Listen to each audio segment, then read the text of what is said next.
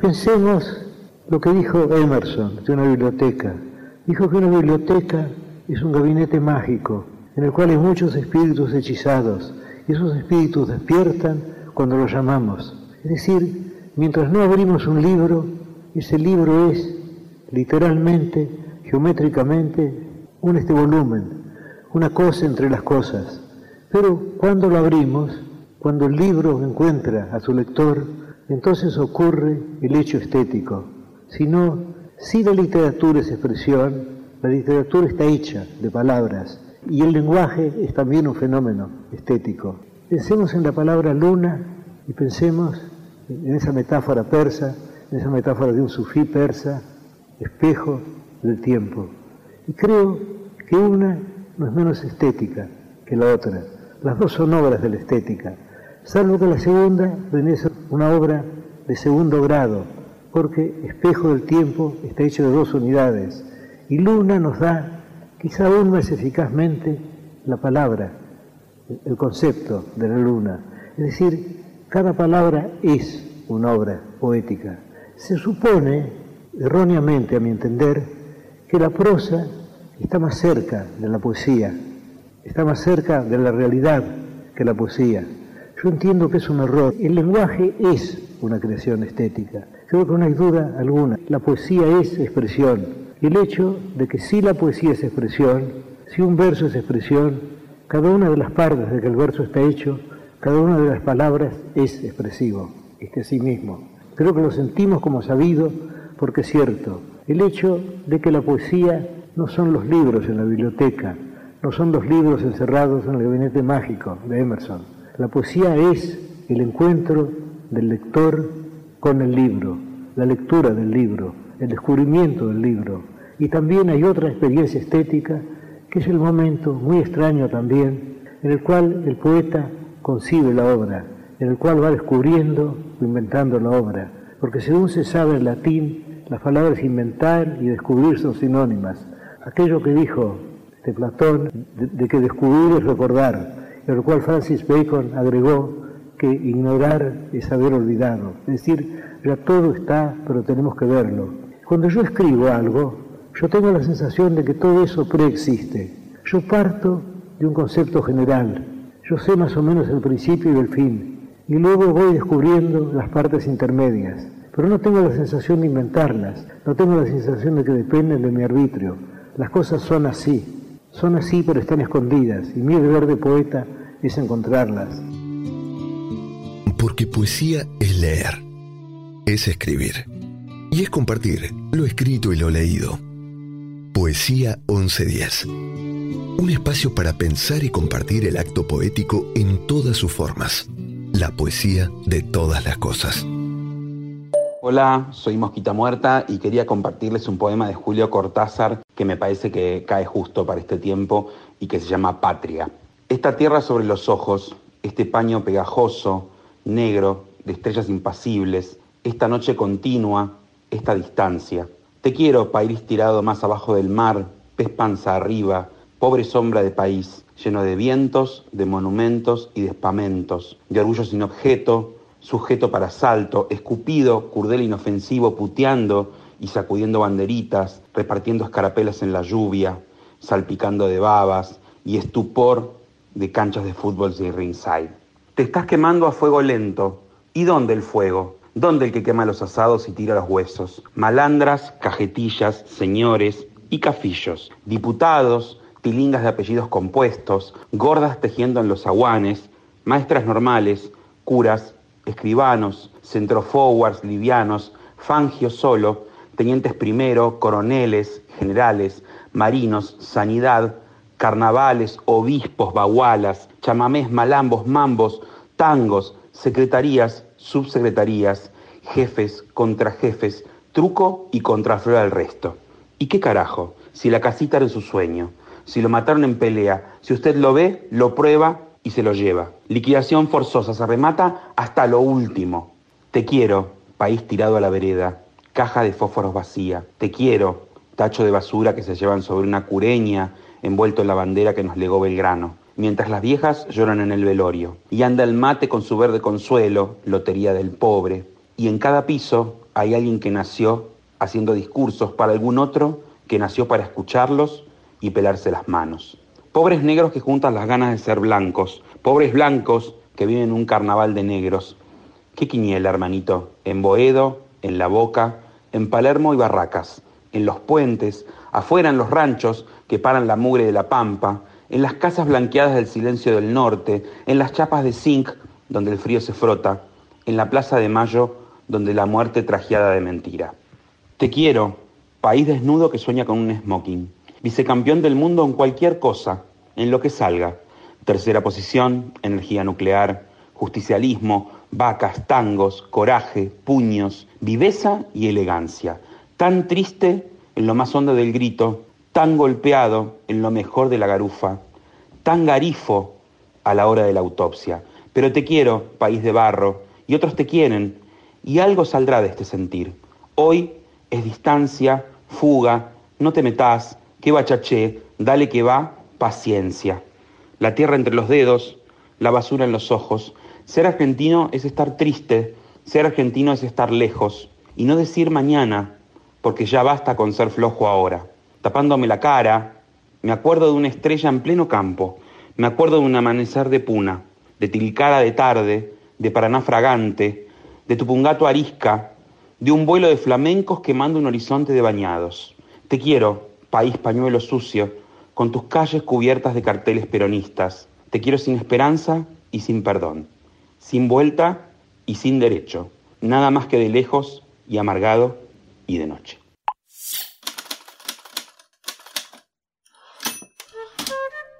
Poema en línea recta. Fernando Pessoa y sus heterónimos. Nunca conocí a nadie a quien le hubieran partido la cara.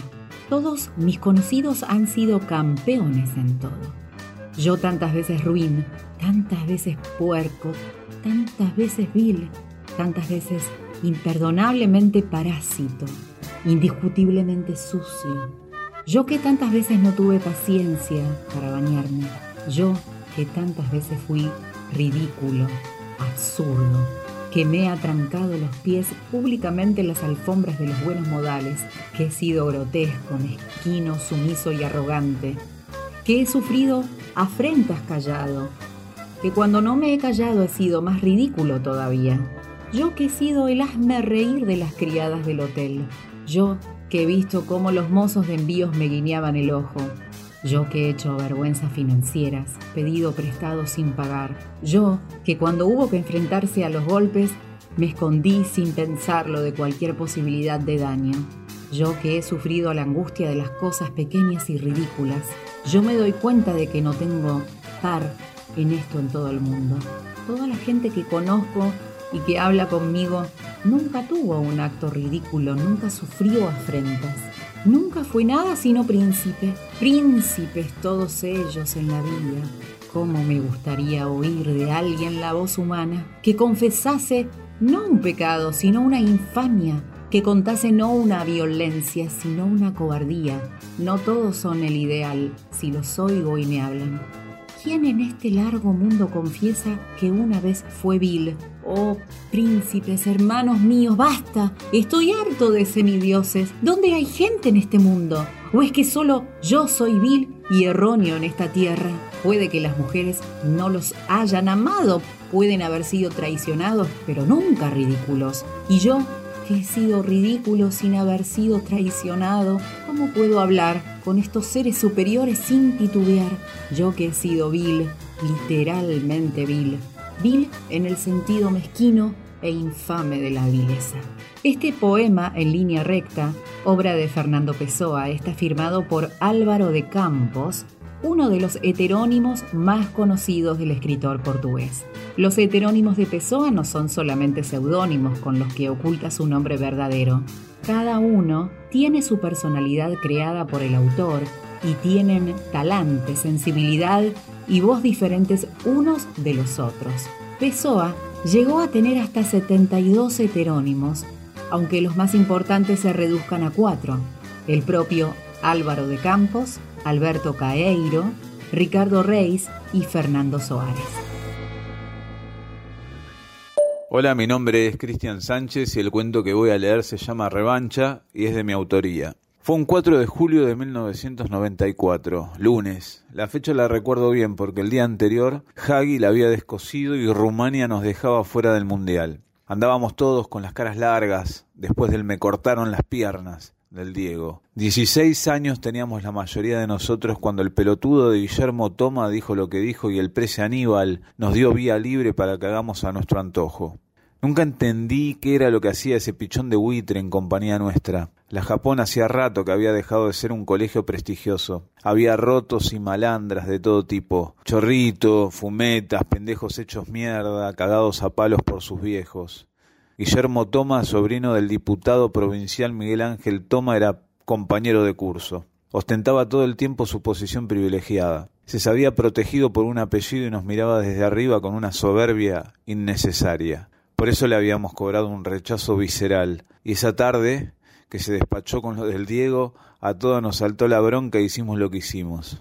Y el prece Aníbal, ídolo de multitudes y maradoniano hasta la médula, lo despachó al cadalso que le impusimos sin importarle nada lo que pudiese sucederle. Estábamos la mayoría de nosotros en ronda, esperando que llegue Dodó, el profesor de dibujo técnico, al que habíamos apodado así por el parecido que guardaba con el compañero del inspector Clusó, cuando escuchamos el comentario de Guillermo.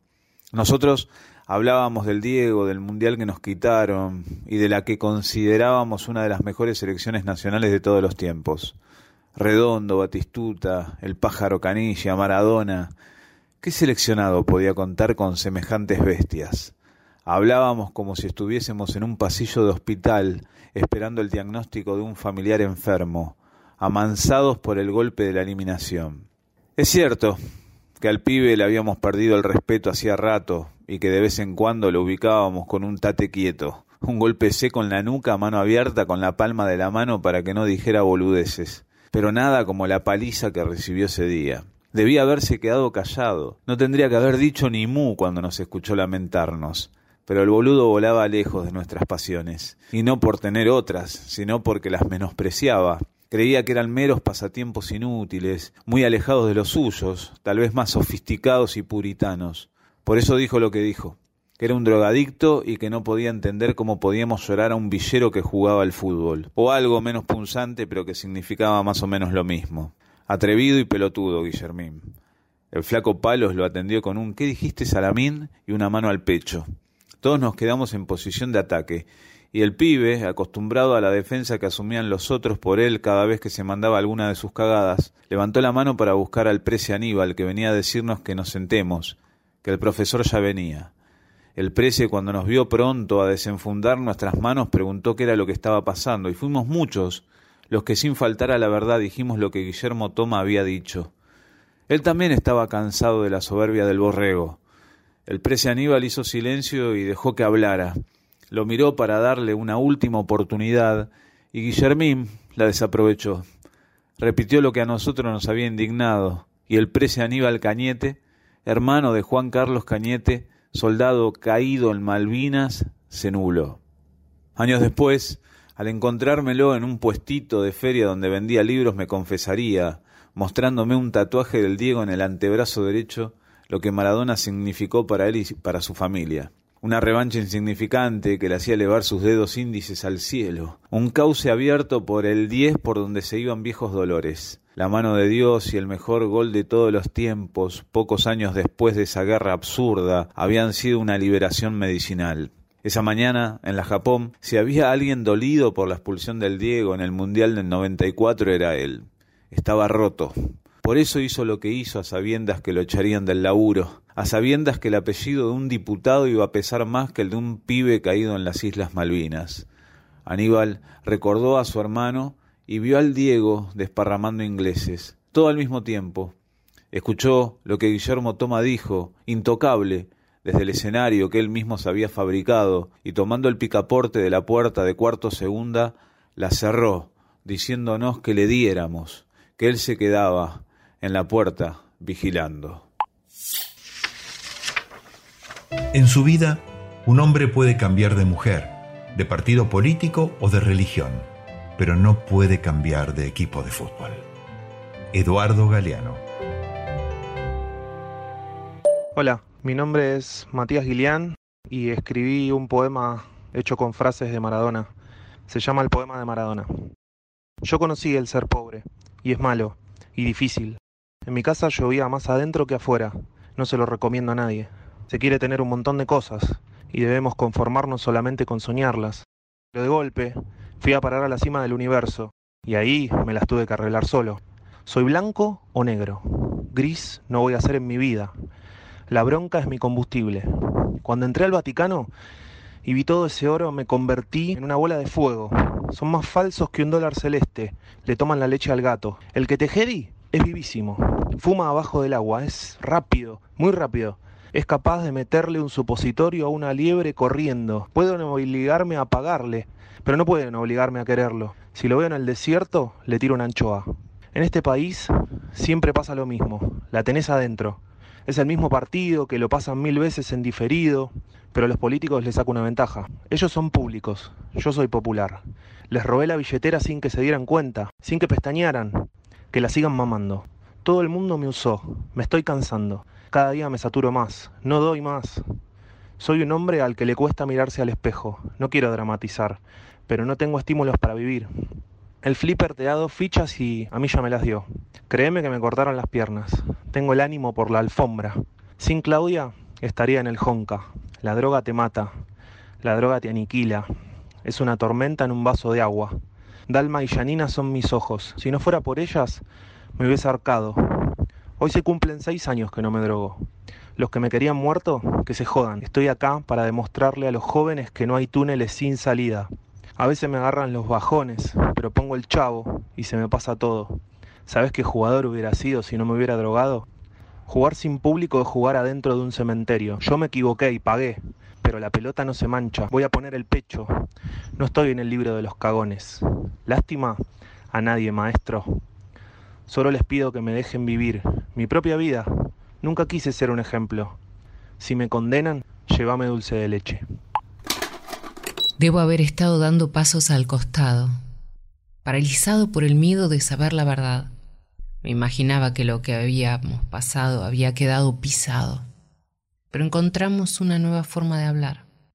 De cualquier modo que te toque está bien. De cualquier modo que te toque está mal. Mejor abrir los ojos para saber lo que te gustaría hacer. Es el momento que todo comienza de vuelta. Mi corazón está alerta y el tuyo también. Todo este tiempo vivido me sirve de ejemplo para no volver a caer, para no volver a caer. Joaquín Levington, Pasos al costado.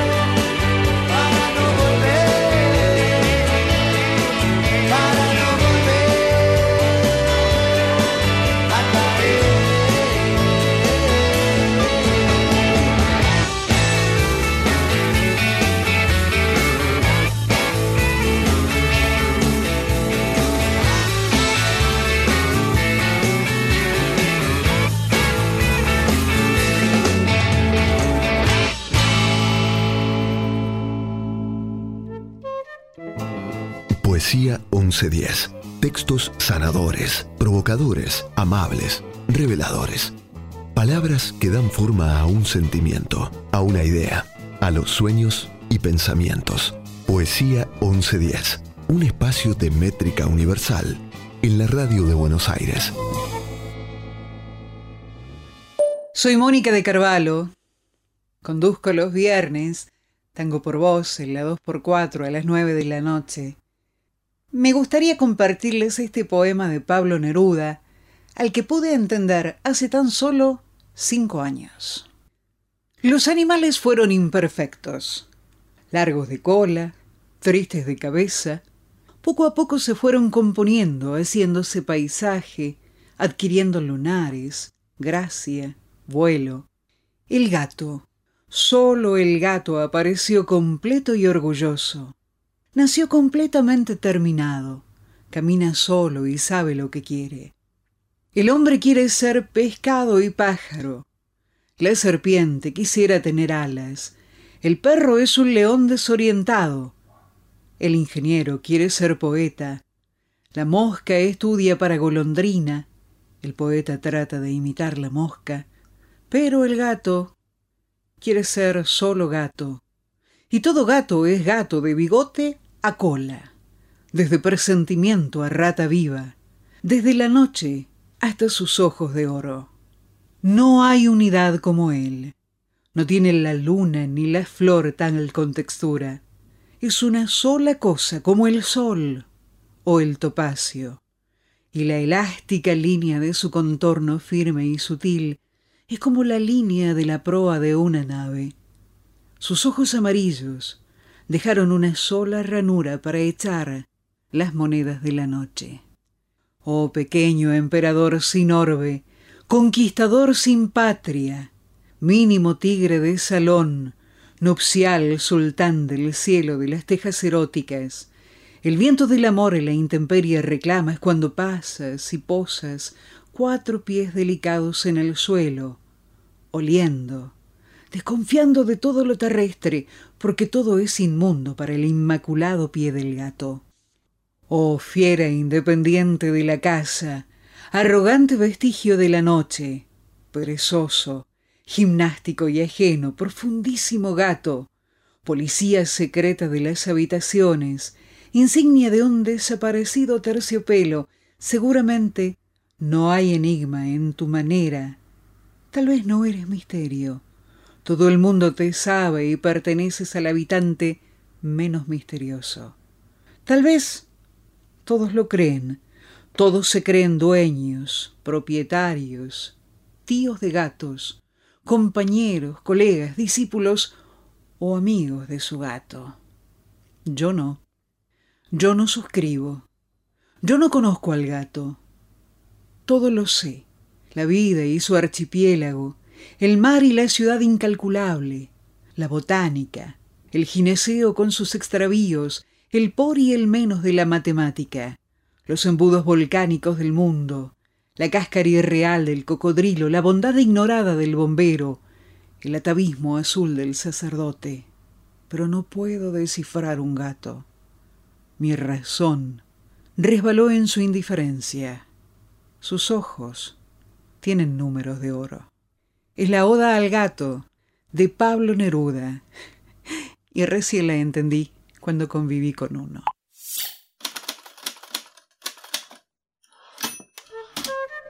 A Borges le encantaban los gatos. El primero que tuvo se llamaba originalmente Pepo, pero como a Borges no le gustaba ese nombre con el que llegó a su casa, decidió cambiárselo por el de Beppo como el gato de Lord Byron. Me parece imposible poder vivir sin un gato. A veces me siento solo y entonces siento un brinco poderoso. Es Beppo, que se sienta a dormir a mi lado y yo percibo su presencia como la de un dios que me protegiera. A Beppo le dedicó el siguiente poema. El gato blanco y célibe se mira en la lúcida luna del espejo y no puede saber que esa blancura y esos ojos de oro que no ha visto nunca en la casa son su propia imagen. ¿Quién le dirá que el otro que lo observa es apenas un sueño del espejo? Me digo que esos gatos armoniosos, el de cristal y el de caliente sangre, son simulacros que concede el tiempo, un arquetipo eterno. Así lo afirma Sombra también, Plotino en las Eneadas. ¿De qué Adán anterior al paraíso? ¿De qué divinidad indescifrable somos los hombres? Un espejo roto. Quería compartirles el poema Tiene manchas de Reina María Rodríguez. Hay un gato de manchas negras. Hay un gato, hubo un gato, lo veo por la mirilla y tiene manchas, aunque también podría ser un perro, cualquier otro animal o una mofeta, animal desfigurado por el lente. Denisen se fue y vino un gato fantasma. Lo olieron los otros gatos alrededor y orinaron. Sentí su quejido de regreso, pero cuando fui a la puerta no había nada. Fango de gato. Ahora, ¿pasará igual? Denisen quiso entrar y aquí está. Me asomo y no veo nada tras la puerta, pero la ilusión de hallar un animal perdido me entusiasma, y supe, cuando sentí aquel chillido bestial del otro lado, que Denisen y otros gatos anteriores también entraron. Están aquí, los gatos nuevos, lo saben. Después nunca más los oímos, pero ellos sabían y estaban preparados para no olvidar, para resistir. El asunto es no olvidar, decían, y se los bigotes. De eso se trata. A Marcelo, hasta la edad de siete años, no le había pasado nada extraño. Pero un día hubo un hecho estrafalario. Marcelito decidió ser un canario. La mamá andaba bastante preocupada. Su hijo comía mijo y aleteaba. Imitando a una paloma de la plaza, aprendió a revolotear a lo torcaza. Se volvió por el aire hasta su casa y aterrizó tranquilo en la terraza. Se hizo amigo del loro de su tía y conversan entre ellos todo el día. Como ya no le gusta más su cama, ahora duerme parado en una rama. Los vecinos llamaron a los diarios por el caso del niño canario. Un gato fue a atacarlo, equivocado, y Marcelo lo hizo en estofado. Decían por la tele al poco rato, Canario gigantesco come gato. El extraño caso de Marcelo, Ana María Shua. Soy Sandra Kerbausich y voy a leer un fragmento de El gato manchado y la golondrina siná de Jorge Amado. La mañana viene llegando, despacio y somnolienta, con tres cuarto horas de atraso, funcionaria cansada, demoras entre las nubes, perezosa, abriendo con dificultad los ojos sobre el campo, con ansias de dormir sin despertadores, dormir hasta no tener más sueño. Si pudiese conseguir un marido rico, la mañana no se despertaría hasta las once o más. Tendría cortinas en las ventanas que evitarían la luz violenta y le servirían el café en la cama. Son sueños de doncella casadera. Otra es la realidad de su vida. De funcionaria subalterna, sujeta a rígidos horarios, se ve obligada a levantarse tempranísimo para apagar las estrellas que la noche enciende por miedo a la oscuridad. La noche es asustadiza, tiene horror a las tinieblas. Con un beso la mañana apaga estrella tras estrella mientras prosigue rumbo al horizonte. Semiadormecida, bostezando, olvida a veces apagar algunas y quedan las pobres, encendidas en medio de la claridad, intentando inútilmente brillar durante el día. ¡Qué pena! Luego, la mañana calienta el sol. Trabajo agotador, tarea de gigante y no de muchacha tan delicada. Hay que soplar las brasas consumidas al pasar la noche, obtener una primera, vacilante llama, mantenerla viva hasta que ascienda enfogarada. Si estuviera sola, la mañana llevaría horas enteras en iluminar el sol, mas casi siempre el viento, soplador famoso, viene a ayudarla. ¿Por qué dice el tonto que lo hacía pasando allí casualmente, si todos saben que lo hacía deliberadamente? ¿Quién no se da cuenta de la secreta pasión del viento por la mañana? Secreta, si anda en boca de medio mundo. Hiponimia e hiperonimia son las relaciones de significado entre hipónimo e hiperónimo. El hiperónimo es una palabra cuyo significado engloba al de otras. Un hipónimo, en cambio, es una palabra cuyo significado es específico y acotado. Por ejemplo, la palabra animales es hiperónimo de sus hipónimos, elefante, tigre, gacela o cerdo. Se dice que tiene con estas una relación de hiperonimia. Buenas tardes a todos. Mi nombre es Julieta. Tengo 12 años y quiero compartirles esta poesía. El gato dormilón. El gato Ruperto, la casa revisa, porque un rotoncito ronca en la repisa. Busca despacito en todos los rincones, en las alacenas y en las almohadones. Pero el gato dormilón se durmió en un rincón, y ron, ron, ron, y ron, ron, ron. Ronca y ronca don ratón. Saludos a todos, muchas gracias, les deseo feliz año. Ella puede ser la cara que no puedo olvidar el rastro de placer o del arrepentimiento. Puede ser mi tesoro o el precio que tengo que pagar. Ella puede ser la canción que canta el verano, tal vez el frío que trae el otoño, tal vez cien cosas diferentes en la medida de un día. Puede ser la belleza o la bestia, puede ser el hambre o la fiesta, puede convertir cada día en un cielo o en un infierno puede ser el espejo de mis sueños. Una sonrisa reflejada en un arroyo puede que no sea lo que parece dentro de su caparazón. Ella, que siempre parece tan feliz en una multitud, cuyos ojos pueden ser tan privados y tan orgullosos, nadie puede verlos cuando lloran. She, de Charles Aznavour y Herbert Kretzmer, por Arpi Alto. She may be the face I can't forget, the trace of pleasure or regret. Maybe my treasure or the price I have to pay. She may be the sound that summer sings, maybe the chill that autumn brings maybe the hundred different things within the measure of a day. She may be the beauty or famine or the feast, may turn each day into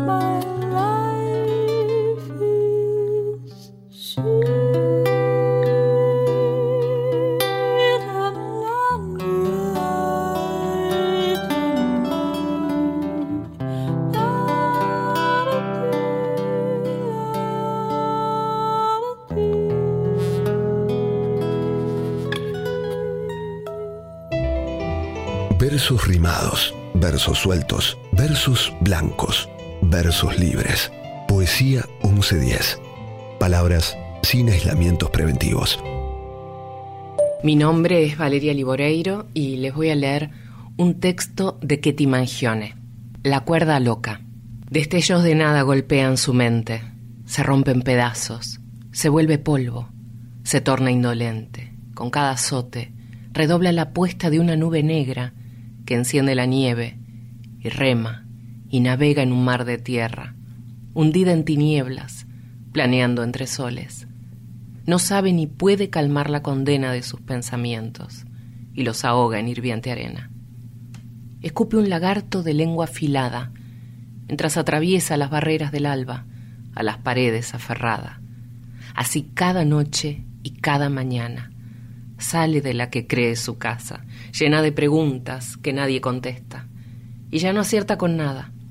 Todos los límites se han corrido, en vapores de humo que la circundan como vampiros hambrientos, y un nido de hormigas anida en su pecho, y el ruido vacío se agita en sus manos.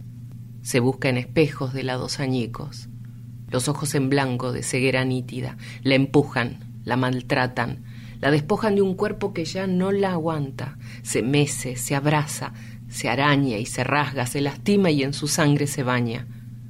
Las voces le dicen que es una extraña la que habita, y es esa la que está loca, la que no olvida ni perdona, y por eso mata, y en alcohol se ahoga, que no le haga caso, que la deje hablar, que ya vendrá el tiempo de hacerla callar.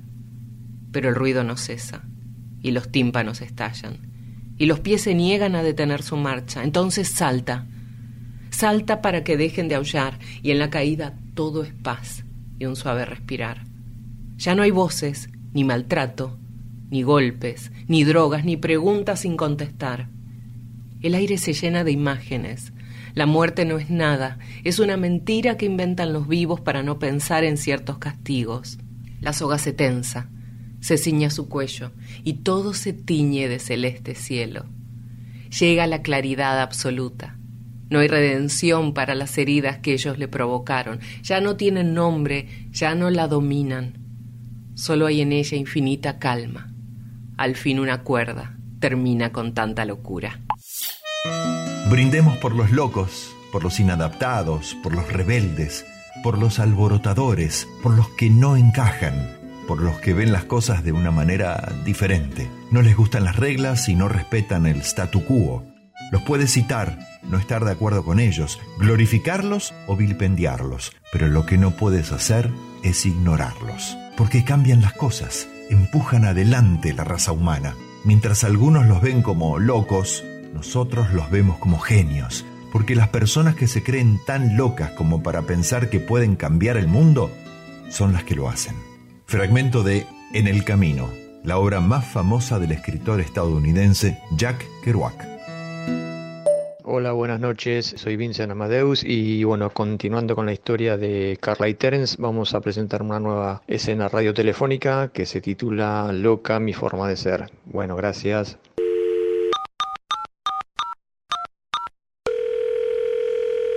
Hola, hola, Carla. Hola, Mm.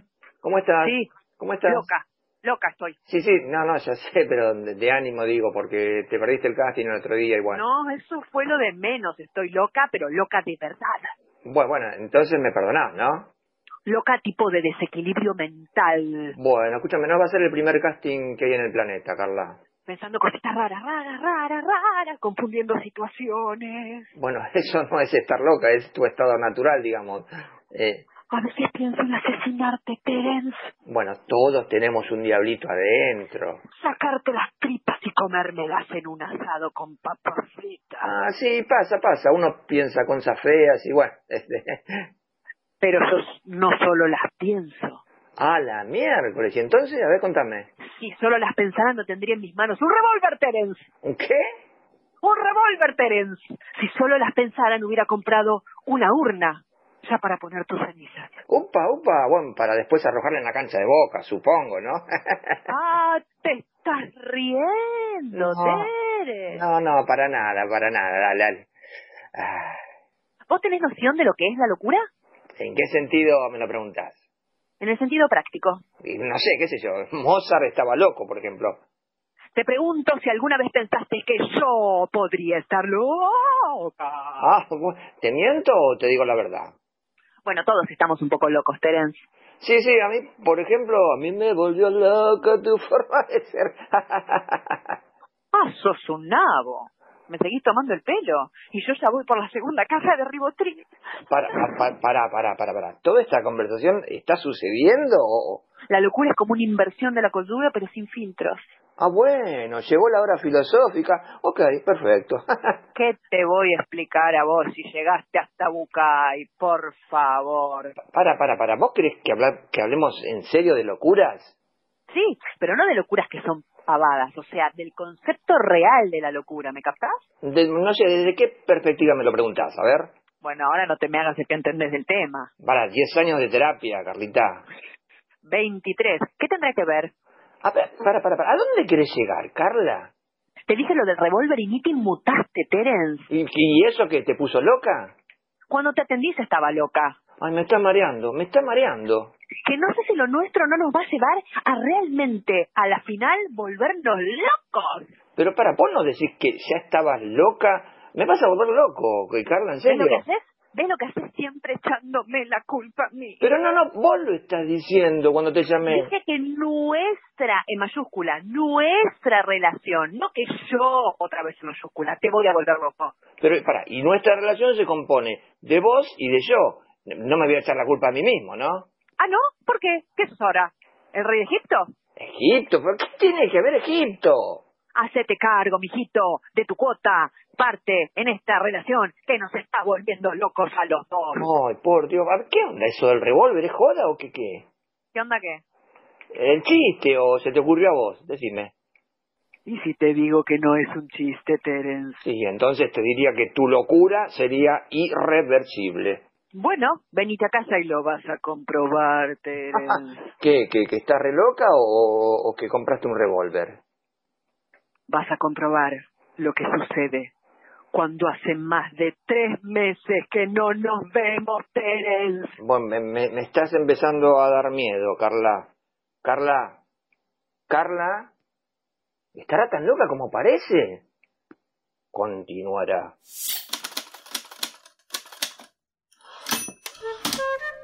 Según el vanguardista Jean Cocteau, la cordura es la locura vuelta del revés. El genial artista cubrió con su extravagante poética un sinfín de disciplinas artísticas, del cine al diseño, de la poesía a la pintura, del teatro a la novela, de la crítica a la escultura o incluso el ballet. Cocteau nadaba en las corrientes artísticas con total comodidad y en todas se destacó de algún modo. Se dice que siempre que finalizaba sus recitales de poemas, el artista terminaba con la frase, y perdonen, se los ruego, que esté vivo todavía, porque el público ha preferido siempre a los poetas muertos, y considero que mi presencia aquí tiene para los que me escuchan, en este sentido, algo de decepción. Loca linda, loca de remate, loca de atar. Rita ya se había acostumbrado a esos calificativos, casi como una aceptación inevitable. La proveniencia de los mismos llegaban de diferentes voces, amigos, familiares, gente que hacía mucho que no veía. Ella sabía bien que sin segundas intenciones, pero dejándolo inequívocamente establecido, ese estatus la colocaba en un plano que le escapaba a una supuesta normalidad. Rita veía el mundo en forma diferente. Para ella lo normal era lo nuevo, lo desconocido, todo lo por descubrir. Por eso sus emociones jugaban con esos vaivenes que la realidad, la insoportable realidad le mostraba a cada momento. No le era nada fácil convivir con sus pares. Sus conversaciones con la gente finalizaban siempre con migrañas, producto de intentar hacerle ver al otro, con su tan particular óptica, el lado B de las cosas. Rita, la loca, libraba una batalla sin igual y despareja hasta que un día comprendió que lo de ella era un privilegio más que un inconveniente. Podemos decir que se encerró más en sus creencias, en sus visiones, en sus certezas. Empezó a hacerse amiga de ese apelativo que sucedía a su nombre. Loca era como una corona, como una medalla que lucía orgullosa. El saberse diferente dentro de su inocencia le producía cierto placer que no requería de justificativos para disfrutarlo. Simplemente lo hacía. Una noche, caminando sola por la ribera, se topó con un mendigo que con su mirada perdida parecía otear el horizonte en un diálogo sin palabras con la inmensidad del mar. Dudó en interrumpir esa ceremonia que en Rita provocó un estremecimiento, como todo lo que en su mundo se le ofrecía como postales de algún otro paisaje surreal. Sin embargo, no pudo evitar detenerse y sumarse a la contemplación. Ahora eran dos pares de ojos que comulgaban con lo indescifrable para cualquier otro mortal, pero que en esas dos almas significaba como estar conectados con la vida, o con ese concepto aún no bien determinado de lo que es la existencia. Rita, la loca y el mendigo, casi sin darse cuenta, se de la mano y así estuvieron por varios minutos, en silencio. La noche se convertía en testigo único de esa celebración compartida. Ella, luego de sentirse plena y extasiada, deshizo esa especie de hechizo que por un instante la hizo volar por sobre su razón, o por lo que Rita nunca había asumido como un estado natural de las cosas. La locura no es ni un privilegio ni un castigo, pensó, y en la continuidad de su marcha dejó que una brisa veraniega se llevara ese reciente momento único e irrepetible. La loca Rita, de autor anónimo, Soy Clara. El hombre débil se vuelve fuerte cuando no tiene nada, porque sólo entonces puede sentir la locura de la desesperación. Arthur Conan Doyle. Los locos de Buenos Aires latiendo por todas partes, llenando de sol la noche, con su fuerza, con su arte, andan sueltos por la vida, con su fe, su fantasía. Cuidado con esa gente, no se sabe qué pretende. Uno enseña medicina en el tren, otro pasa saludando a quien, otro serio, amenazante y otro tranquilo y errante. La ciudad los ama. ¿Y qué? Los locos de Buenos Aires. Alejandro del Prado. Uno está solo y espera, otro cree a su manera, otro ciego en su locura y otro que no vive dura. La ciudad los ama y que uno quedó en el 40, otro no ya están de vuelta. Otro que las sabe todas y otro reza a toda hora. La ciudad los ama y que los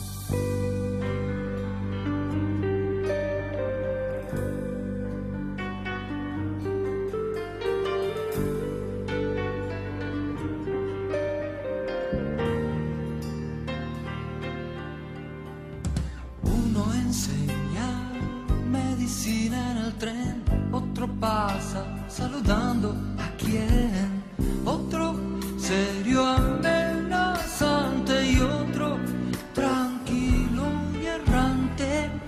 La ciudad los ama y que uno y su obra de teatro, otro con su flauta y su gato,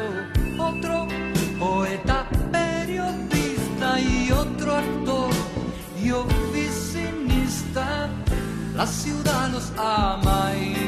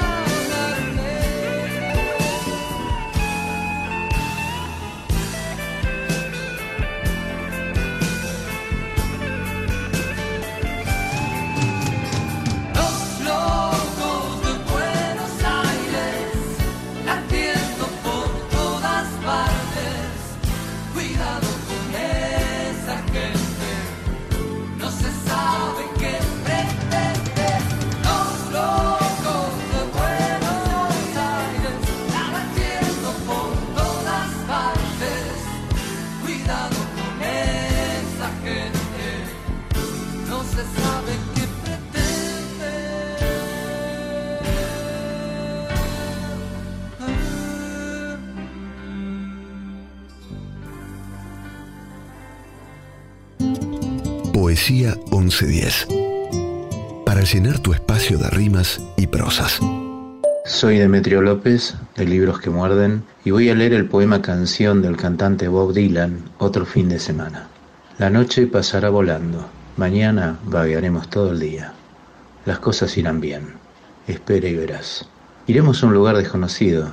Querida, ¿por qué no ir solos? Nada más que vos y yo.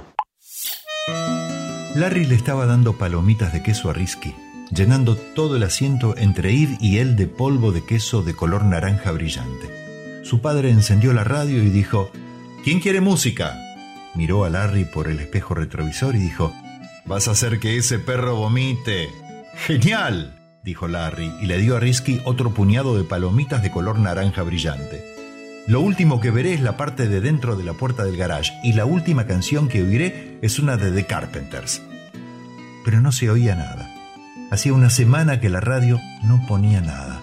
El pobre Larry, el pobre aficionado al rock gótico con manchas de maquillaje negro por toda su cara empolvada de blanco, con las uñas pintadas de negro y el pelo largo y greñudo teñido de negro, comparado con la gente a la que realmente le había sacado los ojos los pájaros, con la gente muerta de verdad a los que se les retraían los labios dejando al descubierto los enormes dientes muertos.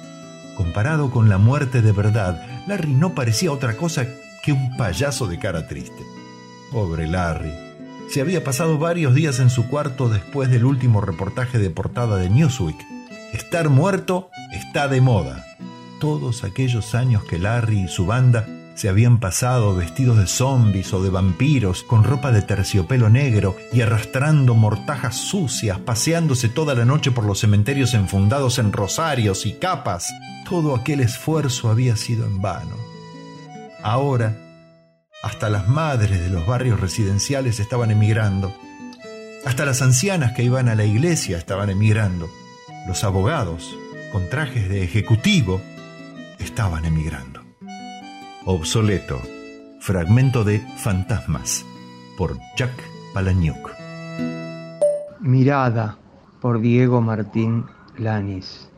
Puerta de misterio si pudiera abrirse al otro lado. Lado otro al que no va. Va, va asomada la gorra al espejo que lo mira. Frente a él, espejo de su espejo. Él mismo, espejo.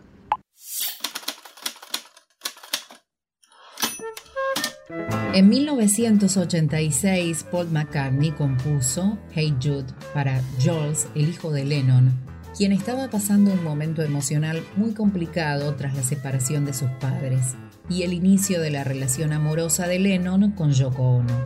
Llevaba cerca de una hora conduciendo, entonces apagué la radio e intenté componer una melodía. En ese momento empecé a cantar Hey Jules, no estropees, toma una canción triste y mejórala. Tenía un mensaje optimista y esperanzador para Julián. Vamos, chico, tus padres se divorcian. Sé que no eres feliz, pero estarás bien. Contó McCartney en una entrevista cuando le preguntaron sobre esta balada, que hoy es una de las más famosas, cantada, versionada y tarareada del mundo. Originalmente la canción se llamó Hey Jules, pero más tarde, cuando ya estaba en los estudios de grabación, el nombre de Jules sería cambiado por Jude, por cuestiones de sonoridad. En 1987, McCartney le reveló el origen de su inspiración a su protagonista. Me contó que había estado pensando sobre mi situación todos estos años, sobre lo que tuve que pasar. Juli y yo solíamos pasar tiempo juntos, más incluso del que pasaba con mi padre. Teníamos una muy buena amistad y de hecho parece que hay más fotos mías de pequeño jugando con Paul que con mi padre, confesó Julián. Imaginamos entonces que en su primera versión diría, Hey Jules, no te quedes mal. Toma una canción triste y hazla mejor. Recuerda dejarla entrar en tu corazón, así puedes empezar a mejorar las cosas y siempre que sientas el dolor. Hey Jules, tómalo con calma. No lleves el mundo sobre tus hombros. Me gasto los dientes rumiando ausencias, día a día, noche a noche. Perro viejo, a esta altura debería descontar estas mañas caninas, pero no, la soledad consume hasta el hueso. El musical es una forma de representación que combina canciones, diálogos, actuaciones y danza. Los tres componentes principales de un musical son su música, la letra y el libro. La historia y el contenido emocional de un musical, humor, patetismo, amor, ira, se comunican a través de las palabras, la música, el movimiento y los aspectos técnicos como un elemento único e integrado. El diálogo hablado generalmente está intercalado entre las presentaciones musicales, aunque se puede usar el diálogo cantado o el recitativo. La música ha sido parte de las representaciones dramáticas desde la antigüedad, sin embargo no fue hasta el siglo XIX que surgió el teatro musical moderno con elementos estructurales establecidos por las obras de Gilbert y Sullivan en Gran Bretaña y las de Harrigan y Hart en los Estados Unidos. Showbot, Oklahoma, West Side Story, A Chorus Line, Les Miserables, El Fantasma de la Ópera, Evita, Jesucristo Superstar son algunos de los títulos de este magnífico y prolífico género unificador en continua evolución. Fragmento de Rapsodia Bohemia de Freddie Mercury. ¿Es esto la vida real? ¿Es esto simplemente fantasía? Atrapado en un derrumbamiento, no hay escape de la realidad. Abre tus ojos, mira a los cielos y observa. Solo soy un pobre chico, no necesito compasión, porque soy un va y viene, un poco arriba, un poco abajo. No me importa de qué lado sople el viento. Demasiado tarde, mi hora ha llegado. Escalofríos atraviesan mi espina dorsal. El cuerpo me duele todo al rato. Adiós a todos. Tengo que partir. Los dejaré atrás y enfrentaré la verdad. Mamá, no quiero morir. A veces desearía no haber nacido nunca. She's killed a man, put a gun against his head, pulled my trigger, now he's dead. Mama, life had just begun.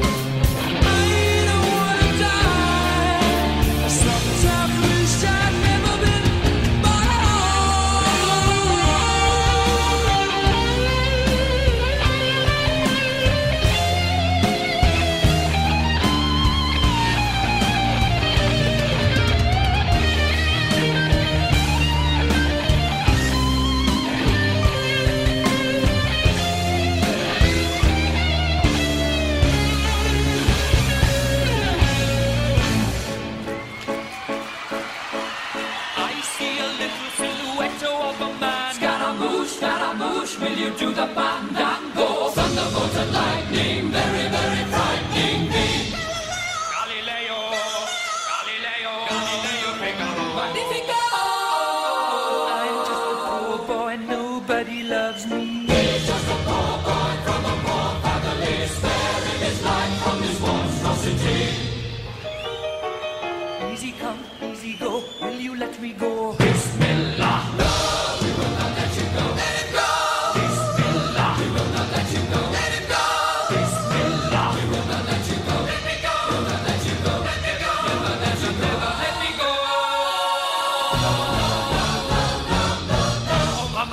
Mamma mia, mamma mia, let me go.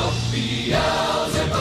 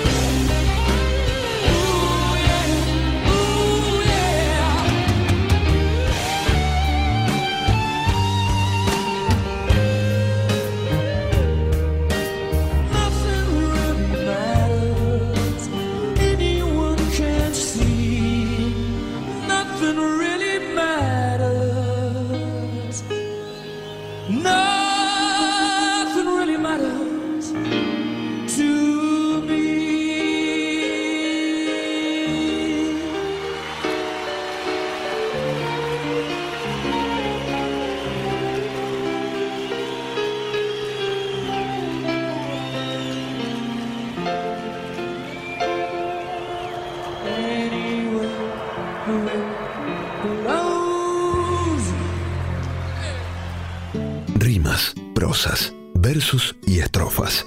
Poesía 1110, un espacio de métricas infinitas en la radio pública de Buenos Aires.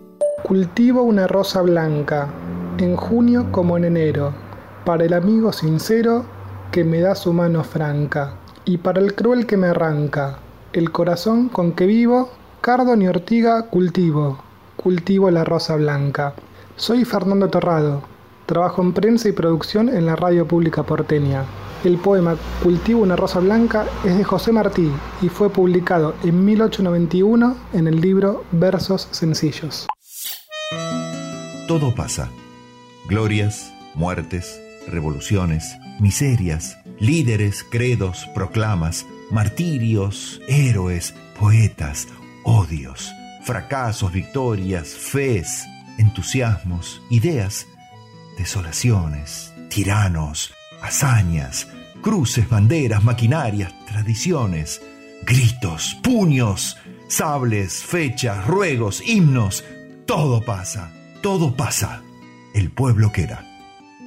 Todo pasa. De Campanas de Palo, Álvaro Yunque. Inventario. Junto. Llaves que abren, vaya uno a saber qué. Alas para ampararme de la lluvia. Restos de comida enajenada. Tableros de ajedrez vacíos. Figuritas de álbumes inconclusos. Versiones de mí. Y por supuesto, la suma de tus pétalos blancos regando mi camino. Fragmento de el libro El ojo de las puertas ventana. Carolina Curchi. La ignorancia mata a los pueblos y es preciso matar a la ignorancia. José Martí. Hola, buenas noches. Soy Mónica Persano, vivo en la localidad de Morón y bueno, les voy a leer un texto que escribí que se llama Historia de una canción y tiene que ver con una canción compuesta por Silvio Rodríguez. Historia de una canción. Había elegido el oficio que más amaba, rasgar una vieja guitarra, hilar unos versos sospechosos, amar en música y palabras. Descendió del avión del aeropuerto de Miami. Entre sus bultos, su guitarra, su compañera, su amiga incondicional, su veterana.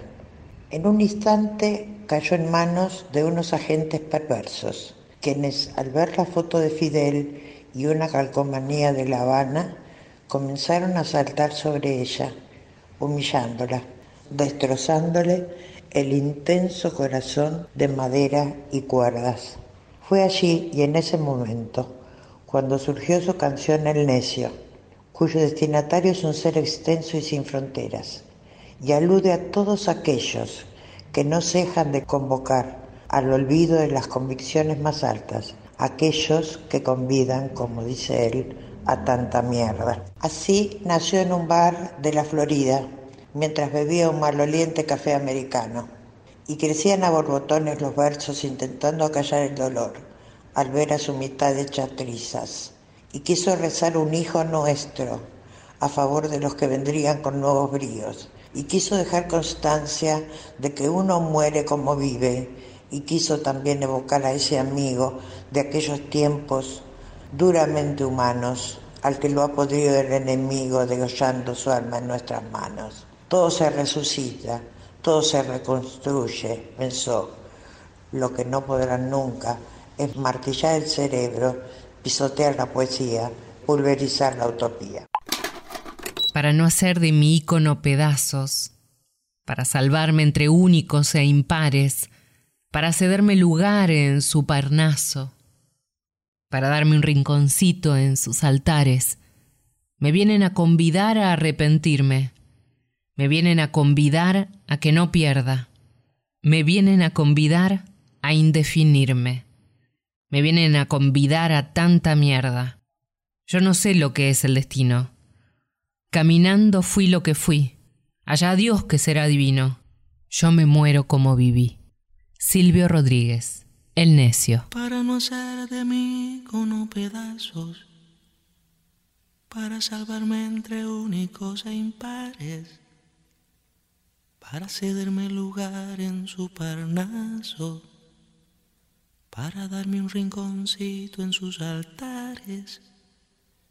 Me vienen a convidar a arrepentirme, me vienen a convidar a que no pierda me vienen a convidar a indefinirme. Me vienen a convidar a tanta mierda. Yo no sé lo que es el destino.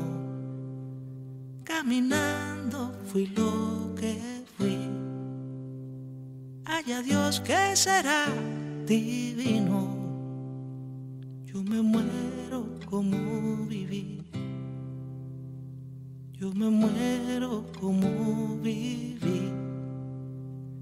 Yo me muero como viví.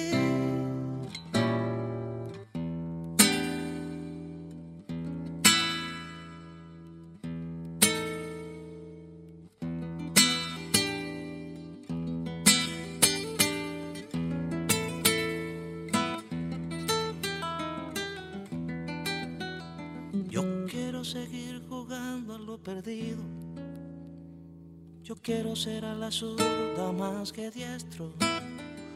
Yo quiero hacer un congreso del unido.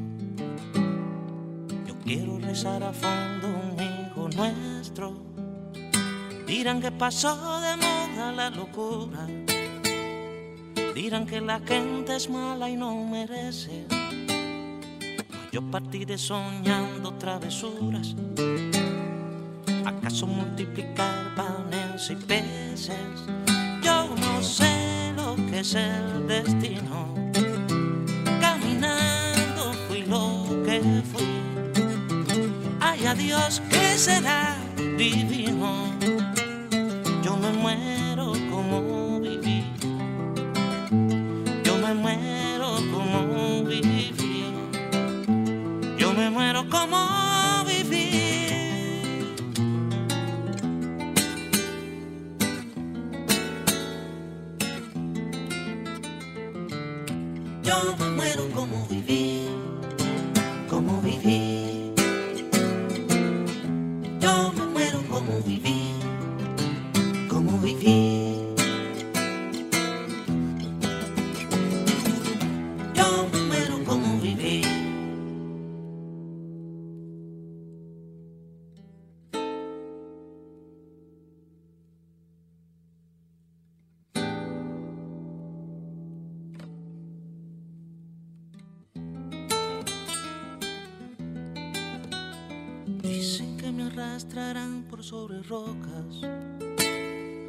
La revolución se venga abajo, que machacarán mis manos y mi boca, que me arrancarán los ojos y el badajo. ¿Será que la necedad parió conmigo? La necedad de lo que hoy resulta necio. La necedad de asumir al enemigo. La necedad de vivir sin tener precio. Es el destino.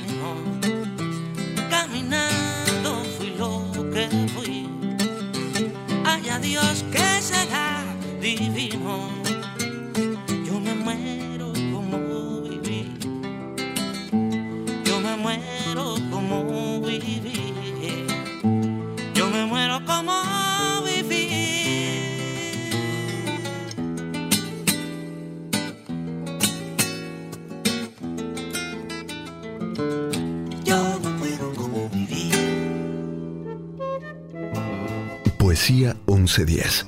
Textos sanadores, provocadores, amables, reveladores. Palabras que dan forma a un sentimiento, a una idea, a los sueños y pensamientos. Poesía 1110. Un espacio de métrica universal en la radio de Buenos Aires.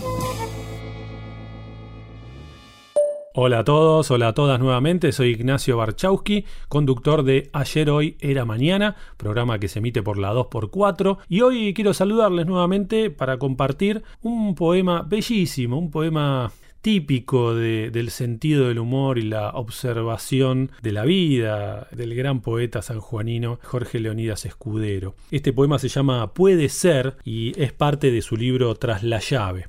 Aquí vamos. Puede ser. Cucaracha patitas hacia arriba, para andar lo último en el aire. Las movía y después no. Alternativamente intentaba en vano salvarse, pero ya había visto otros casos, y todas morían. Hasta quedar tiesa por envenenamiento y me dije, este asunto es más serio de lo que parece. ¿Por qué se despiden así, con las patitas hacia arriba? Entonces pensé, ¿no será que llegaron desde algún más allá y cuando se están muriendo intentan trepar cielo, volver a su lejanísimo país originario? Cartas. Alejandra Pizarnik escribió a Rafael Esquirru, su amigo, también poeta, conferencista, crítico de arte y ensayista argentino. Querido y admirado Rafael, qué linda carta la tuya, inclusive el papel. Todo esto para disimular mi ansiedad o urgencia por decirte que tu carta me dio la profundísima alegría de sentirme comprendida del modo más sutil y sobre todo a fondo. Los trabajos, tu humor en esa lista es delicioso, que me ofreces son aceptados con gratitud. Y salvo súbita posesión demoníaca, con la obvia seguridad de que lo sabes, nunca te voy a defraudar. Puesto que además de necesitar, digamos biológicamente para subsistir, un trabajo, a la vez quiero trabajar para los otros. Pero cuando vengas conversaremos. Me gusta el lenguaje exacto, le mot juste, las cosas correctas, terriblemente visibles y que se levantan como se levantan del papel las letras del poema de Quevedo que acabo de releer. Ergo, pensaré mejor cuando sepa qué hay, cómo es, de qué modo, cuánto, hasta dónde, etcétera, etcétera. El sueño, sí, pero dotado de las calidades del teorema. La metáfora, sí, pero exacta. Que no sea posible cambiar un esto es igual a eso. De modo que hay que formarlo como quien alza en la oscuridad una mano asida a un puñal. Son las seis del alba galana. Me voy a dormir. Te llamaré en la fecha que me indicas. Trae papeles de escribir lindos. Aquí no se consiguen. Claro, es que en la lucha. Besos de tu amiga, tu Alejandra. Hola, bueno, mi nombre es Patricia y quiero compartir esta hermosa poesía de la poeta cubana Marta Luisa Hernández Cadenas, que se titula La cantante de ópera china. Y cuando olvidó hablar, su lenguaje era la partitura, y cuando olvidó caminar, se desplazaba en un caballo, y cuando ya no pudo reír, tarareaba. Lo que el cuerpo sabe permanece latente, no abandona al cuerpo lo que el cuerpo ha vivido desde antes de ser. Recuerdos de plantaciones, los muertos en la tripulación, océanos Índico y Atlántico. Y cuando no reconoció a su hijo, llamó a su padre, los huesos de su padre, lo natal, la tierra que visitó imaginariamente, en el cuartico de Centro Habana, paredes que resguardaban a la más importante sociedad china. Así palpó los restos de su abuelo en la piedra. Y cuando no soportó las telas, sus manos pulsaban una lanza imaginaria, sujetándose al dragón. Y cuando sus pies no toleraban calzar zapato, llevaba botas finas y puntiagudas, y con pasos rigurosos atravesaba el escenario. Se ocultaba detrás de los telones, buscaba la luz, la plaza del vapor, la pelota roja.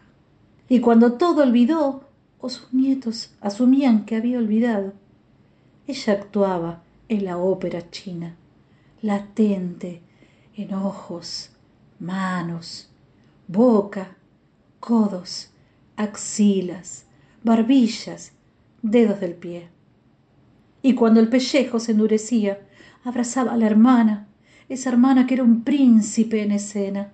Y cuando las córneas azulosas se cerraron, abrió los ojos en el precipicio, maquillándose en las penumbras del callejón.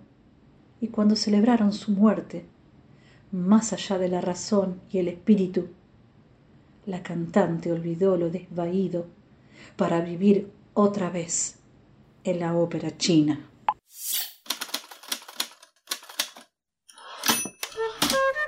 El árbol duerme aún en la semilla, mas la semilla en lo hondo del porvenir vegeta.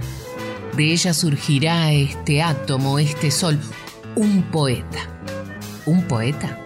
Es preciso, Dios no trabaja en vano.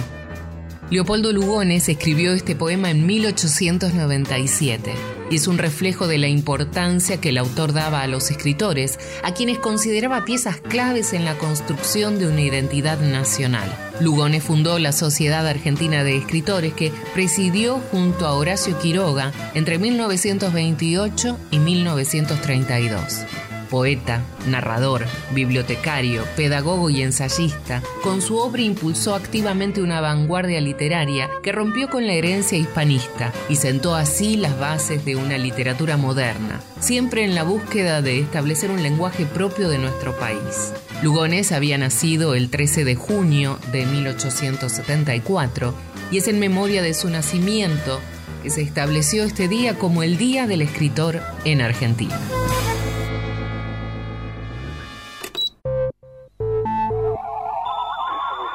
Hola, soy Bárbara Corol, vivo en el Bolsón, Río Negro, un poquito alejada de la ciudad, en una zona rodeada de una amplia arboleda donde abunda la flora nativa como el ciprés, los mires, los radales, las lauras, las muticias. Quiero aclarar que yo no escribo textos poéticos en sí, escribo narrativa breve, pero con una fuerte carga emotiva y un lenguaje con una estética que sí tiene que ver con lo poético.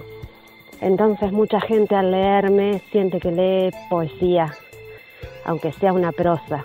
Yo desde chica estuve influida por grandes poetas como Machado, Amado Nervo, Juan Ibarború, Gabriela Mistral, Alfonsín Storni y muchos otros. Desde niña he aprendido muchos poemas de esos escritores que hasta el día de hoy recuerdo y creo que voy a seguir repitiendo hasta el día que me muera.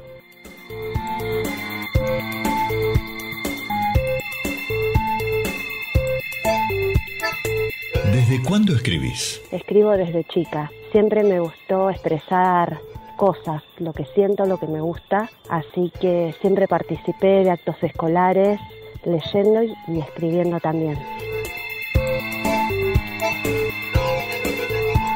¿Por qué escribís? Escribo porque quiero expresar mi sensibilidad, mi emotividad, quiero manifestar lo que llevo adentro del corazón y también porque quiero llegar a través de las palabras a los demás y tocar su alma. Por eso escribo.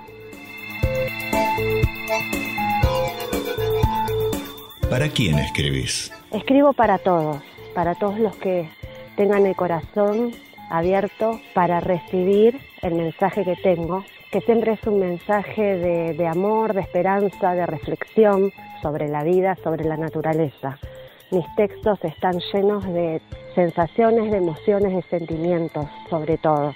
Escribo para, para mi hija, muchas cosas escribo para ella, momentos especiales que quiero guardar en la memoria y lo plasmo a través de las palabras. Y escribo para mí, para desandar mis huellas, para desahogar mis penas viejas, para ahuyentar viejos fantasmas. Escribo para, para ser leída, para llegar al corazón de los demás sobre todo.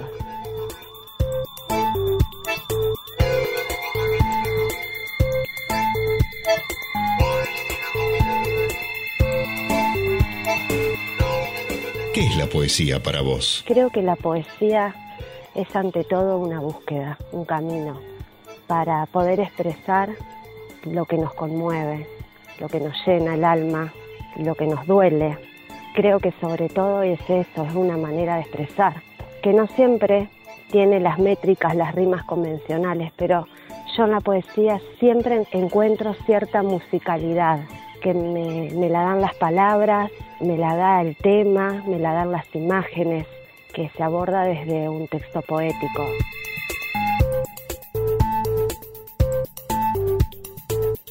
¿Dónde encontrás poesía aparte de en un poema? Y la encuentro en todo en mi vida, porque yo vivo en un lugar maravilloso rodeado de naturaleza y me levanto y respiro fragancias en esta época de retamas que crecen en el patio y a mí me llena el corazón eso, me conmueve. Salgo a correr y el camino está lleno de flores, rosas mosquetas que están en su esplendor, manzanos que están llenos de frutas incipientes y en el invierno cae nieve y es maravilloso. Y encuentro poesía en todo lo que me rodea, en la sonrisa de mi hija, en la copa de vino que comparto con mi compañero.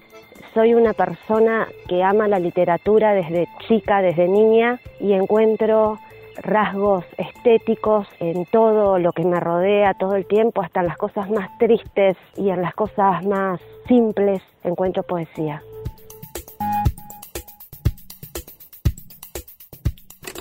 Ella suspira, contemplando un rayo de luz que se filtra entre las hojas del viejo coihue y matiza el paisaje. Un pájaro carpintero golpea el duro tronco y parece el delirante repiqueteo de su propio corazón.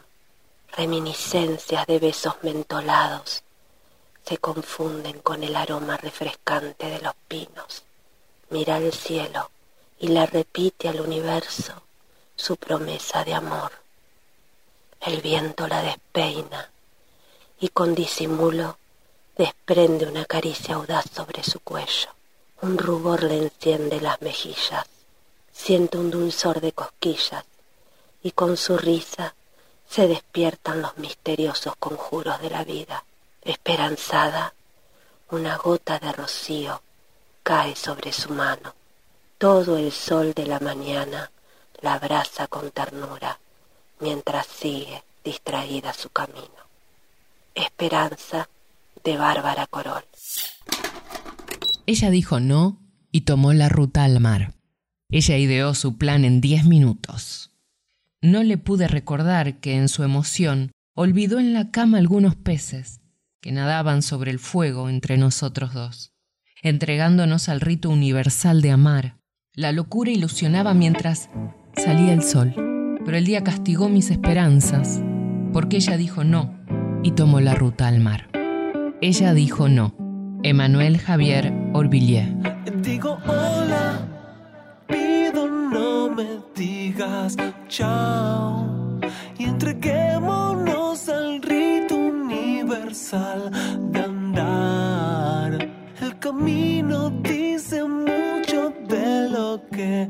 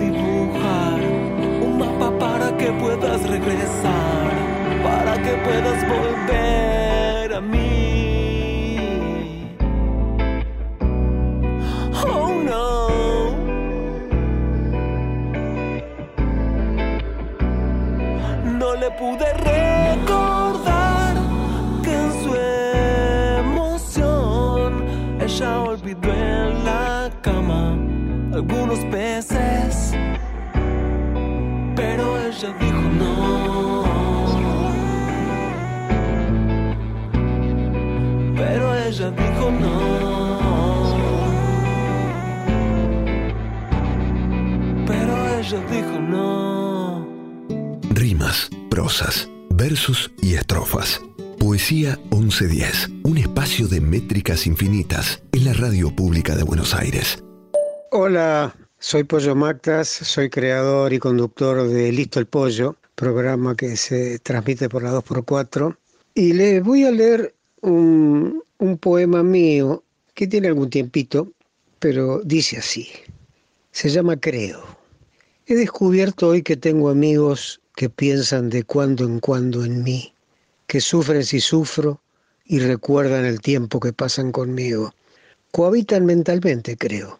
Me gustaría estar con ellos compartiendo el vino nocturno y las grandes charlas de la ubicación. En nuestras manos estaba Argentina por un momento y después volábamos hacia utopías y mares embravecidos. Grandes intercambios de ojos sinceros, creo. Levantándola por el aire con un solo brazo, el gigantesco sacerdote la tendió sobre sus rodillas. Entonces, agitando airosamente un látigo, le cruzó tres veces las nalgas. Justina se retorció bajo el ardor de los golpes, pero sus penas solo habían comenzado, pues el padre Clemente solo estaba haciendo una prueba. Entonces, satisfecho con su postura y con la forma en que tenía asido el látigo, el odioso fraile alzó el arma de largas lenguas muy por encima de su cabeza y la dejó caer con fuerza sobre la joven. Los bordes cortantes del cuero rebanaron sin piedad toda su carne, dejando brillantes líneas de sangre a su paso. El dolor era tan fuerte que el grito de la pobre niña se ahogó en su garganta. Excitado por la visión de sangre, el bárbaro padre Clemente la azotó entonces con furia besánica. Marqués de Sade, fragmento de Justin. Para la 11.10, soy Edgardo Tabasco y voy a relatar de Claudio Mahmoud en el cementerio. La otra noche estaba caminando tranquilo. De repente escuché un aullido tan aterrador que corrí a meterme de nuevo en la tumba. El diccionario define sádico como aquella persona que experimenta excitación y satisfacción sexual al infligir sufrimiento físico o psíquico a otra persona. La palabra deriva de Donacy Alphonse François de Sade, más conocido como el Marqués de Sade, un escritor y filósofo francés que vivió entre 1740 y 1814 y que pasó a la historia por haber narrado en sus obras acerca de diversas perversiones y aberraciones de todo tipo. Tal fue el repudio que su estilo generó que el marqués estuvo preso durante 27 años bajo el yugo del antiguo régimen, pero también bajo la Asamblea Revolucionaria, el consulado y finalmente el primer imperio francés todos encontraron a Sade inaceptable y digno del castigo que había recibido. A su muerte era conocido como el autor de la infame novela Justine, por lo que había pasado los últimos años de su vida encerrado en el manicomio de Charenton. La novela fue prohibida, pero circuló clandestinamente durante todo el siglo XIX y mitad del siglo XX, influyendo en algunos novelistas y poetas como Flaubert, quien en privado lo llamaba el Gran Sade, Dostoyevsky, Swinburne, Rimbaud o Apollinaire, que llegó a decir que Sade fue el espíritu más libre que jamás haya existido. Hola, mi nombre es Matías Augusto Yermoli. El poema que voy a leer a continuación se llama En peligro y me pueden encontrar en, en Instagram ahí es donde subo algunos de mis escritos, es arroba Augusto Yermoli. Cuando la ansiedad carcome mis huesos, es porque mi naturaleza está en peligro, porque vuelo en sus manos la pólvora del sometimiento, herencia histórica de lo irracional.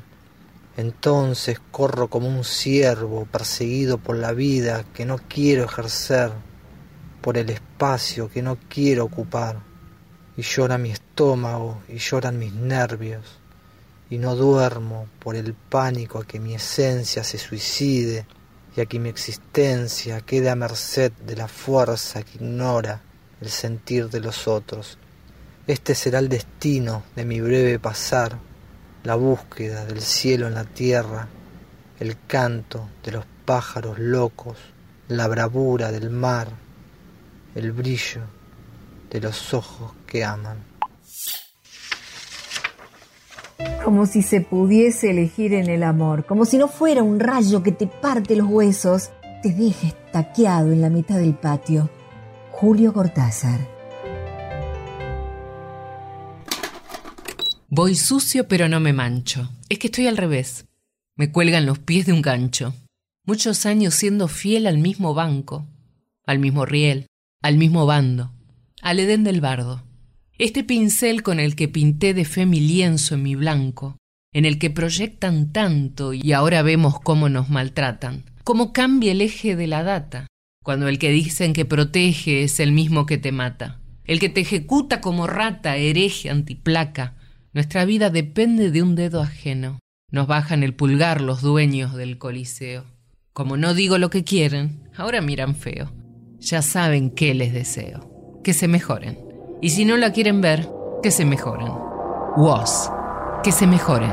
Mira mis sentimientos de muchacho, tan loco guacho, se bombolegan como piernas de borracho. Voy sucio pero no me mancho, es que estoy al revés, me cuelgan los pies de un gancho.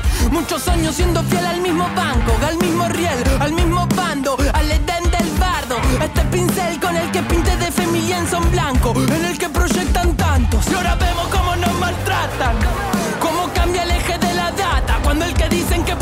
Es el mismo que te mata. El que te ejecuta como rata, hereje antiplaca.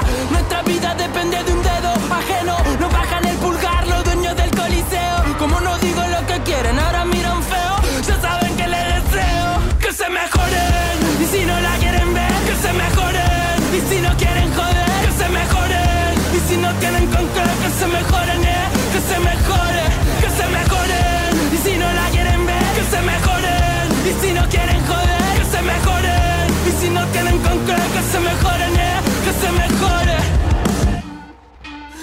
Si la bancan como dicen. Veo cómo crecen, se les tuercen las raíces. Hay poco en el plato y todo meto en la nariz. No escucho las excusas de un adicto a mentir. Están viendo que inviten mejor a su maniquí. Con tremenda la nueva, que bien la justicia, de justa tiene poca, se viste de codicia, hay mucho medio pelo, con el ego amarillista, matarían un hermano por ser tapa de revista, acá los nuestros no pierden la risa, sale otro six pack, se esquivan los problemas en zigzag, vale, un par de frías somos tocantores, acá la picardía se grita como loco, no pienses que esto es solo para señalar al resto, sé que yo soy funcional al mal que digo que aborrezco, pero tengo que exorcizarlo que me resulta molesto, aún sabiendo que cantando no cambio lo que detesto, prefiero esto antes que tu displicencia, están cantando mierda que algún que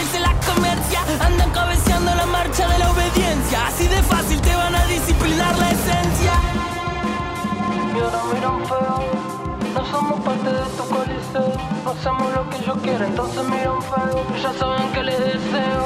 Que se mejoren, y si no la quieren ver, que se mejoren, y si no quieren joder, que se mejoren, y si no tienen con que se mejoren, eh, que se mejoren,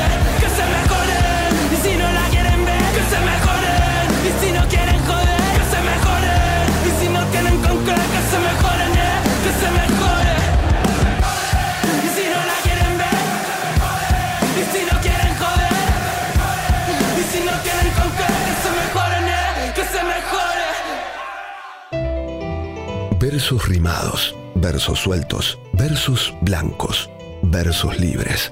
Poesía 1110. Palabras sin aislamientos preventivos. Hola, ¿cómo están? Soy yo, Amelita Baltar. Sí, y mando esta poesía tan linda. Espero que pronto esté en el programa eh, Sin Rumbo. Pero por ahora va un adelanto, una poesía, un tema que yo no canto hace muchos años. Ahora voy a decirles la poesía. Es un tema de Ferrer y Piazzolla. Es un cuento, un dulce cuento que a las niñas les va a gustar mucho. Aquí vamos con Canción de las Venusinas. Un día las Venusinas bajaron en Buenos Aires con unas sombrillas claras.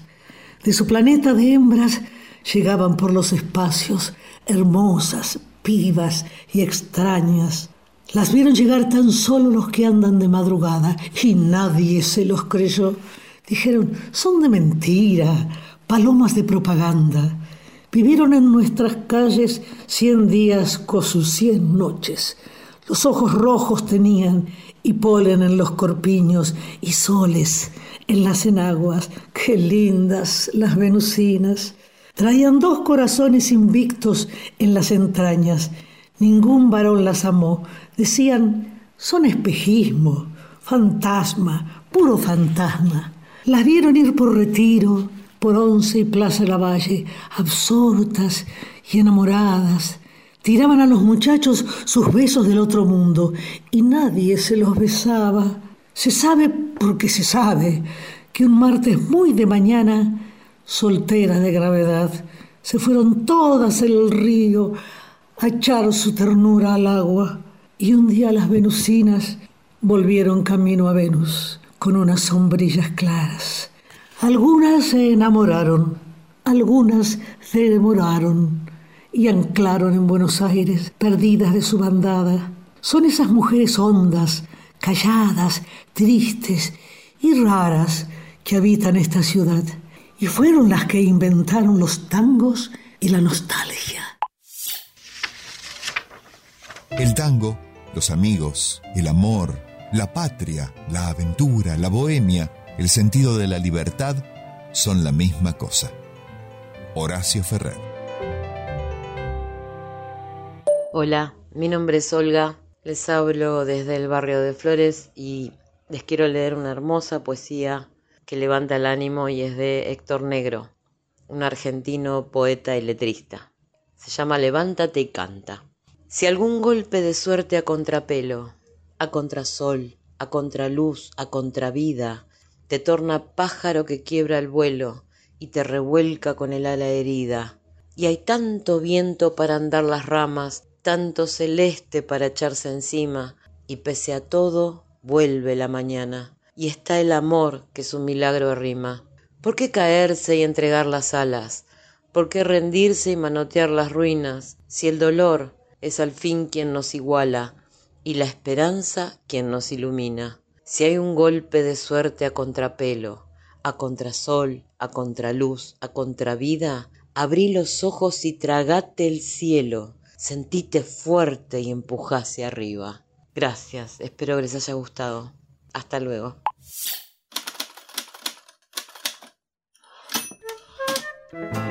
A fines de 1941, el poeta Homero Mansi, de regreso a Buenos Aires de un viaje a México, hace escala en la ciudad de San Pablo y allí entra en un bar donde, sin esperarlo, escucha cantar a una cantante llamada Malena de Toledo, nombre artístico de Elena Tortolero de quien se sabe muy poco.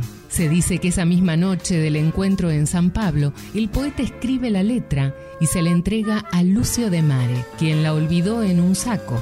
Asombrado por la belleza y la musicalidad de aquellos versos, cuando la encontró tiempo después, en solo 15 minutos compuso la melodía sobre una mesa de la confitería El Guindado, para estrenarla él mismo con su orquesta en la Boat Novelty. Miriam Zavalía nuevamente. Va otro poema que es el poema número 71. Cada noche, al apoyar mi cabeza, conciencia de plumas, el debe, mis hijas, mi madre, en el haber. Tengo en el fondo de mi cerebro, bajo la cripta de mis amores, una capilla donde celebro la corta misa de mis dolores. Pobre capilla de mis amores. Lloro en silencio con ese llanto en que tus lágrimas están conmigo, como mis penas en ese encanto. Vuelvo al pasado en ese llanto, toda esa dicha que fue contigo, y todo muerto, todo pasado, como aquel cielo de amor clemente, como ese cielo que se ha velado, y solo vive de ese pasado la luz de dicha que hubo en tu frente. Horacio Quiroga, fragmento, La cripta de mis amores, hoja. Hola, mi nombre es Martina Esteban del Carpio y voy a proceder a leer algo que escribí. Se llama No es un relato, no tiene nombre. Esto no es un relato ni tiene principio, desarrollo o final. Y eso no pasa porque, repito, no cuenta una verdad en ficción ni nada parecido. Es simplemente un escrito sobre el proceso de quien hace un rompecabezas. Ya de por sí es algo raro ese nombre para un juego, le rompe la cabeza un boxeador a otro, o de última mi psicóloga en la sesión de ayer. Pero un jueguito inocente, desconfío.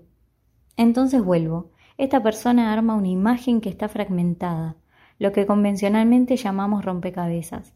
Qué actividad tan común, literalmente no se destaca por mucho, pero entretiene un poco del aburrimiento. A medida que la persona sigue juntando las piezas, se forman imágenes muy confusas. Comienza por ver una figura de un caballo, que luego avanza hacia una criatura mítica, tal vez un centauro. Cuando empieza a entender que nada de lo esperado sería de tal manera, más se emociona. La inesperada sensación de lo incierto, que intriga, le da un sacudón más para seguir. Mientras continúa buscando las piezas faltantes, encuentra sus propias estrategias. Es algo así como situaciones del día a día, en donde hay que inventarse lo que a uno le sirva. Me alegra cada vez se alegra cada vez que acierta una pieza más, pero también le influye en poder resolver lo que queda. Construye las esquinas y entonces va a seguir faltando lo central. Se complica cada vez más esta cuestión de los detalles, del centro. Las imágenes ya no son totalmente esperadas, se vuelven inesperadas, lo cual no termina por desanimarlo, pero también sigue en automático por instantes. Debe llenar el tiempo hasta que las cosas encajen. Y cuando no es así, cuando las cosas no encajan, Así llega el último paso. Ahí está, a una pieza de lograr satisfacerse por medio segundo con un logro.